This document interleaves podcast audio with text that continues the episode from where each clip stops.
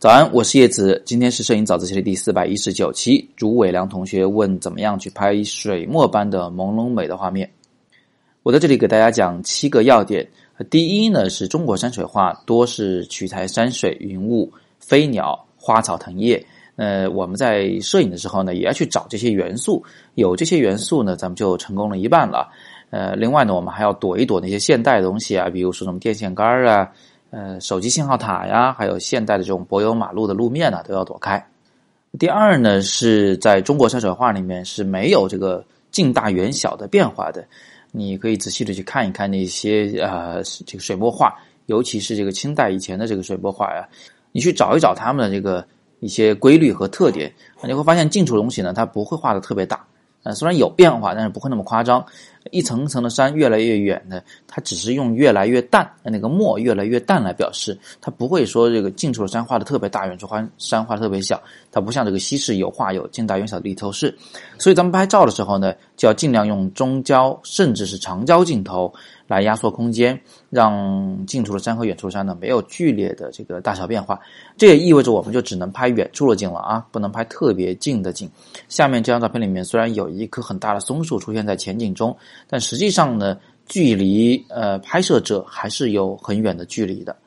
第三个要点呢，是在构图的时候尽量多留白。这个白呢，大多是由云雾形成啊。那我们的国画里面有句话叫做“画留三分白，生气随之发”，也就是说的整个画面里至少要留三分之一的空白，这样的话啊，我们才会觉得画面能透气、有生气。呃，如果你画满的话呢，这个画就可能就太重了，喘不过气来。我们甚至会发现，有的水墨画呢，它留了五分白，或者是留了七分白啊，一个画面只画了三分之一，其他都是空白的，这也是有可能的。第四个要点呢是黑白灰的层次要分明。你可以看看下面这张画面呢，松树非常的黑，那么山呢，它就是一种深灰色到浅灰色的过渡啊，然后白色啊就非常的白，呃，往上走呢，那个顶上的那一部分天空部分呢，稍微有一点点的浅灰色，这个黑白灰的层次感拉得非常的明确，黑的就是黑的，灰的就是灰的，白的就是白的，嗯，特别是灰色啊，这是。这中国画里面非常讲究的这个灰度的细腻的过渡，要表现的非常充沛。呃，这个跟我们前期拍摄有关，跟我们后期处理也有关系。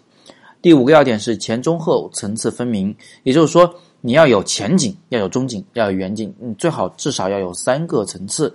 这样的话看上去呢就不会过于单调。我们已经没有近大远小的立体感了，所以呢就一定要有一个呃呃前中后。近中远的这么一个层次感，一般来说，最近的物体是颜色是深的，中间的物体呢是深灰色，再远一点的物体呢可以是浅灰色，是这么一个关系。接下来第六点，后期处理的时候呢，我们会把一张彩色的这样的照片呢转成黑白啊，拍的时候我们用弱格式拍摄，但后期中我们可以转成黑白，呃，并且呢要适当的去调整亮度的曲线，呃，曲线的调整目的就是为了让天空尽量的白起来，云雾尽量尽量的白起来。呃，它最好呢足够的白，但是又最好不要是曝光过度的那种纯白色，这就是一种非常细腻的浅浅的灰。那那更像是这种宣纸的这种色彩，这种质感。那最后呢，我们还要赋予它一点青色和黄色色调，这是因为咱们的墨呀有可能是偏一点青的，呃，或者是咱们的纸张呢有一点偏这种黄色，所以呢，呃，它也不能是完全的纯黑白。先把照片调成纯黑白，然后再赋予整个照片的一种青色或黄色色调，可能更恰当一些。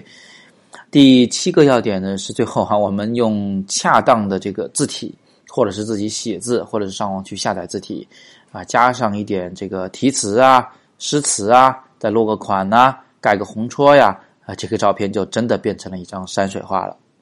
总之呢，水墨摄影呢，从前期拍摄。到后期处理都要注意，它是一个系统工程，它并不是你逮着一个像水墨的风光就直接能拍得出来的。啊，当然天气在水墨摄影里面占有很重要的要素，如果不是这种云雾天，呃，或许他们是很难拍出来像水墨画的摄影照片的。今天我们就聊这么多，有更多摄影问题，欢迎在底部项目留言。想学习新媒体视频导演网络课同学呢，可以点击下方红色链接。想跟我们出去玩儿，要，一边玩一边学摄影的，请点击蓝色链接。我是叶子，每天早上六点半，微信公众号“摄影早自习”，不见不散。